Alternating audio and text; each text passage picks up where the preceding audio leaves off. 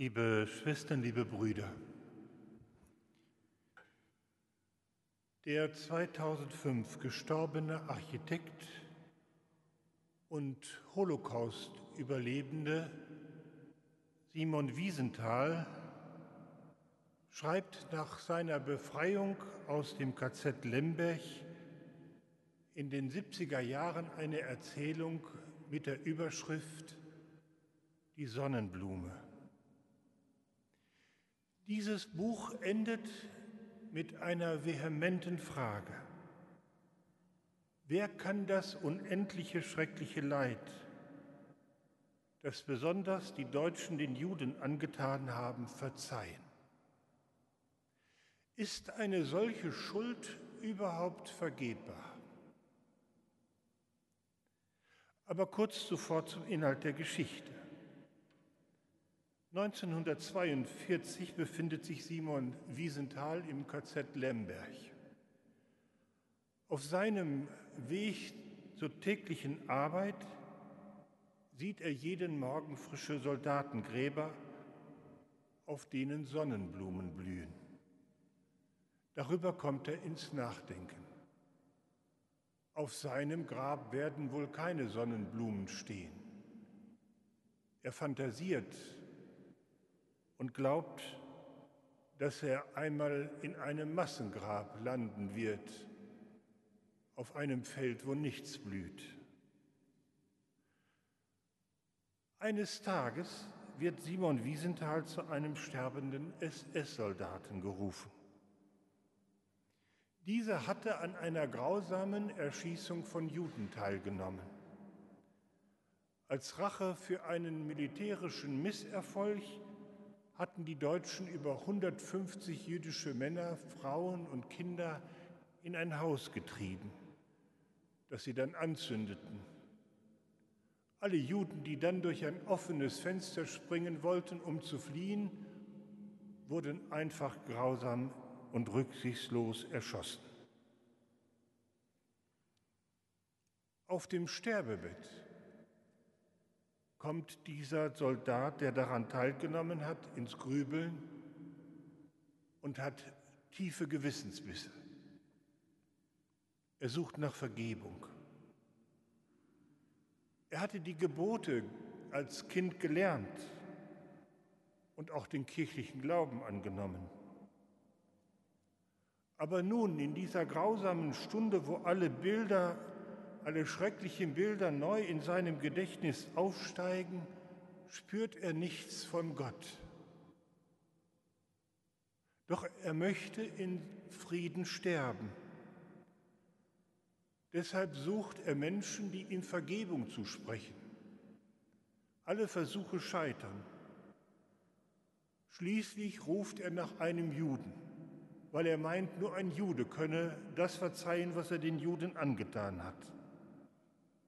Daher sitzt durch zufällige Umstände nun der inhaftierte Jude Simon Wiesenthal aus dem KZ an seinem Bett. Als der Soldat nun Simon Wiesenthal für die Grausamkeiten, die er den Juden angetan hat, um Verzeihung bittet, stürzt Wiesenthal in tiefe Gewissensbisse obwohl er mit dem Soldaten Mitleid empfindet, verweigert er schließlich diesem SS-Mann die Vergebung. Nicht ohne in den späteren Jahren über diese Entscheidung zu hadern. Wie gesagt, Simon Wiesenthal schreibt diese Geschichte 1970 auf und veröffentlicht sie. Aber nicht nur das. Er sendet diese Geschichte zuvor an bedeutende Persönlichkeiten, Philosophen, Theologen, Politiker und andere Menschen der Öffentlichkeit, um sie zu fragen, wie sie denn gehandelt hätten in dieser Situation seiner Zeit. Dieses bemerkenswerte Buch, das Simon Wiesenthal die Sonnenblume nennt, gerät allerdings relativ schnell in Vergessenheit. Erst 2015 wird es neu aufgelegt und wiederum werden 44 renommierte Persönlichkeiten gebeten, jene Frage von damals für die Gegenwart neu zu beantworten. Wie geht Vergebung? Wie geht Vergebung von Taten, die man nicht mehr gut machen kann? Verbrechen, die unzähligen Menschen das Leben gekostet haben. Fragen, die sich nach diesem Buch stellen und Fragen, die wir uns heute stellen müssen, wenn wir die grausamen Bilder des Krieges in der Ukraine sehen. Oder wie geht Vergebung und Versöhnung, wenn wir uns in Erinnerung rufen, dass in den Erdbebengebieten der Türkei und Syrien wohl auch aufgrund von menschlichem Versagen mit ursächlich dafür verantwortlich sind, dass so viele unzählige und viele tausende Menschen ums Leben gekommen sind, weil man die dort sich befindenden Häuser leichtfertig gebaut hat und sie mitursächlich dafür sind, dass so viele umgekommen sind. Es verbietet sich, um der Opfer willen, zu schnell auf diese Fragen einfache und vorschnelle Antworten zu finden. Wie geht Vergebung? Wie geht Erlösung? Und gibt es Vergebung grenzenlos? Hat Erlösung Bedingungen? Das sind, liebe Schwestern und Brüder, auch die Fragen, mit denen der Seher der geheimen Offenbarung ringt und nach Antworten sucht. Viele Christen in seiner Zeit ersten, zweiten Jahrhundert nach Christus erleben diese Zeit als vehemente Benachteiligungen. Zur Zeit des Buches müssen viele Christen für ihren Glauben einstehen, mit Repressalien rechnen. Nicht wenige Christen verlieren sogar ihr Leben. Wie geht Gott mit solchen Ungerechtigkeiten um? Und auch hier wieder die Frage, wie geht Versöhnung? Was bedeutet Gerechtigkeit unter der schrecklichen Erfahrung von Verfolgung und Drangsal? Eine Antwort auf diese Fragen ist das zunächst unverständliche Bild, das der Seher Johannes in seiner Apokalypse im fünften Kapitel beschreibt. Der Seher Johannes bekommt die Erlaubnis, in den himmlischen Thronsaal zu sehen.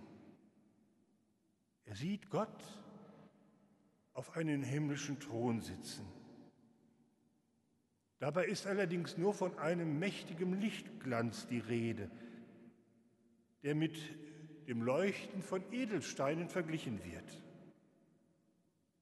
Gott kann man nicht einfach ansehen. Er bleibt für uns Menschen der Unsichtbare und doch ist seine Gegenwart durch das grellende Licht erfahrbar. Um den unsichtbaren, thronenden Gott herum der Thronrat. Von verschiedenen Engeln ist die Rede. Sie sind nicht dafür da, um Gott zu beraten. Gott braucht keine Beratung, sondern um die ununterbrochene Anbetung Gottes zu gewährleisten. In der rechten Hand hält Gott eine Buchrolle. Sie ist von beiden Seiten beschrieben und mit sieben Siegeln versiegelt. Wer sich im Alten Testament auskennt, der fantasiert sofort, diese Buchrolle erinnert an die Buchrolle des Propheten Ezechiel. Sie ist innen und außen mit Klagen, Seufzern und Zurufen beschrieben. Sie enthält die Unheilsverkündigung des Propheten, die er gegenüber seinem Volk aussprechen soll. Wer kann diese Buchrolle mit den sieben Siegeln öffnen? Angesichts des Leids, des Unrechts, der Vernichtung und Menschenverachtung sieht der Seher Johannes keinen dafür in der Lage, außer dem einen zu helfen, in dieser Ohnmacht beginnt er zu weinen. aber dann treten Engel ihm zur Seite. Einer, wie gesagt, einer kann die Buchrolle öffnen, der Löwe aus dem Stamm Juda, der Spross aus der Wurzel David, der Messias. Und dieser eine erscheint in dem Bild in der Gestalt eines Lammes. Auch vor ihm fallen die Engel nieder und ihm gebührt die gleiche Ehre wie Gott selbst. In dem dann folgenden Ruf wird gedeutet, wer dieses Lamm ist. Würdig bist du, das Buch zu nehmen und seine Siegel zu öffnen. Denn du wurdest geschlachtet und hast mit deinem Blut Menschen für Gott erworben, aus allen Stämmen und Sprachen, aus allen Nationen und Völkern. Unverkennbar dieses geschlachtete Lamm ist der gekreuzigte Christus, der mit seiner Hingabe die Buchrolle der Sünde zerrissen und gesühnt hat. Seht das Lamm Gottes, das hinwegnimmt die Sünde der Welt. Erbarme dich unser. So beten wir in jeder Eucharistiefeier. Nichts anderes sieht Johannes im himmlischen Thronsaal, nachdem er geweint hat, weil es anscheinend keine Lösung für die sündige und verworrene Weltgeschichte zu geben schien. In jedem Gottesdienst nehmen wir dieses Bild des geopferten Lammes als Bild des gekreuzigten Christus auf und erinnern uns, dass er die Schuld der Welt getragen und hinweggenommen hat. Doch wie soll man das verstehen? Wie geht das, dass einer die Schuld der Welt trägt? Wie kann man sich das vorstellen? Und wie soll dadurch Erlösung den Menschen zuteil werden? An anderer Stelle greift der Apostel Paulus diesen Gedanken auf und versucht eine Antwort im Römerbrief. Hier entdecken wir eine ähnliche Feststellung. Ihn, Christus, hat Gott aufgerichtet als Sühnemal, wirksam durch Glauben in seinem Blut, zum Erweis seiner Gerechtigkeit durch die Vergebung der Sünden, die früher in der Zeit der Geduld Gottes begangen wurden. Noch mysteriöser, noch unverständlicher. Allerdings, ich mache eine Entdeckung für das Wort Sühnemal steht im griechischen Urtext Sühnedeckel. Jesus wird hier verglichen mit dem Sühnedeckel der Bundeslade. Diese wurde am Versöhnungstag mit dem Opferblut des geschlachteten Opferlamms bestrichen. Ein archaischer, für uns fremder Ritus, mit dem das Volk Israel glaubend die Versöhnung Gottes herbeirufen wollte. Dieses Bild greifen die ersten Christen auf und interpretieren es auf neue Weise, indem sie es auf Jesus Christus beziehen. Papst Benedikt deutet dieses Bild einmal, wie ich finde, in wunderbarer Weise. Nicht die Berührung von Tierblut mit einem heiligen Gerät versöhnte Gott und Mensch. In der Passion Jesu berührt der ganze Schmutz der Welt den unendlich Reinen, die Seele Jesu Christi und damit den Sohn Gottes selbst. Wenn sonst das Unreine durch Berührung das Reine ansteckt und verunreinigt, so ist es hier umgekehrt, wo die Welt mit all ihrem Unrecht und ihren Grausamkeiten in Berührung tritt mit dem unendlich Reinen da ist er, der Reine, zugleich der Stärkere. In dieser Berührung wird wirklich der Schmutz der Welt aufgesogen, aufgehoben, umgewandelt im Schmerz der unendlichen Liebe. Weil im Menschen Jesus das unendlich Gute da ist, ist in der Weltgeschichte nun die Gegenkraft zu allem Bösen gegenwärtig und wirksam und ist immer das Gute unendlich größer als das Ganze noch so schreckliche Böse. Dieses Bild fasziniert mich.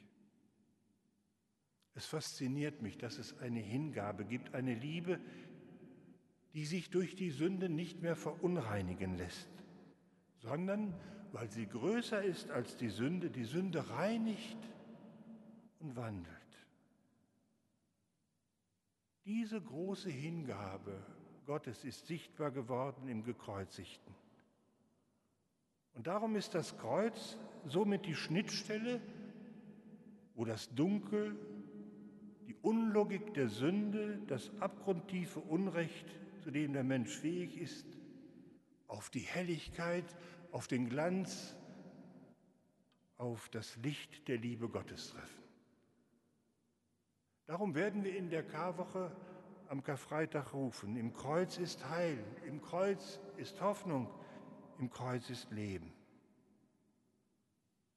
Und darum glaube ich, nicht durch unsere Kraft, nicht durch unsere Vernunft und nicht durch unsere noch so raffinierten Friedensstrategien werden wir zu einer menschlichen Moralität und in einer Welt zu einer umfassenden Versöhnung finden, sondern wo wir uns mit unserer Vernunft durchdringen lassen von der Liebe des Gekreuzigten, wo wir uns hineinstellen in seine Liebe der Hingabe, verändern wir die Welt auf Frieden hin.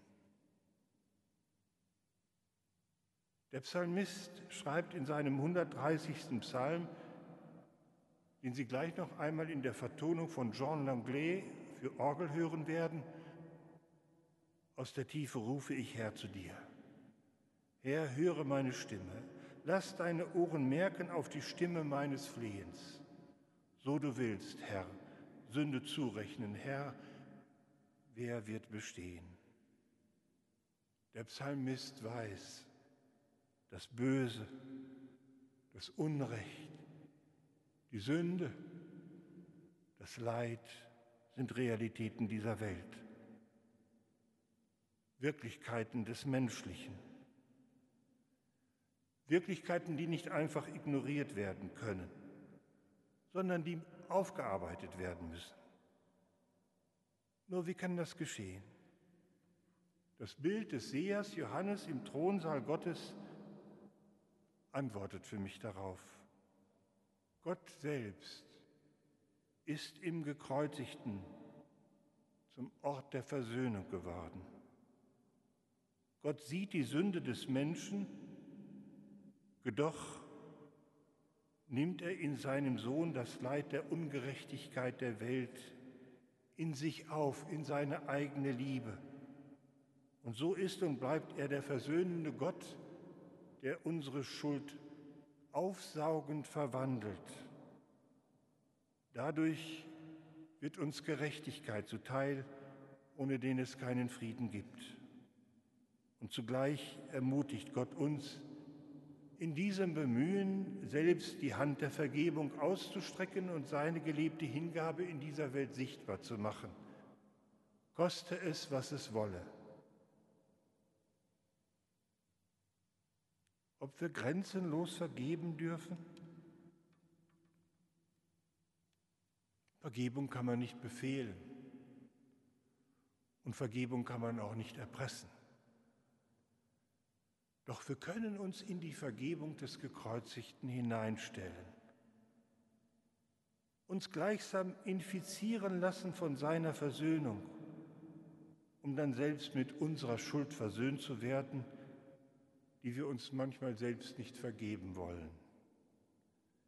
Ja, wir können uns unter das Kreuz stellen, um durch die Versöhnung Gottes ermutigt zu werden, sie hinauszutragen zu allen, die so oft bitterlich sie nötig haben und die nach dieser Versöhnung und Vergebung manchmal bis in ihren letzten Atemzug suchen.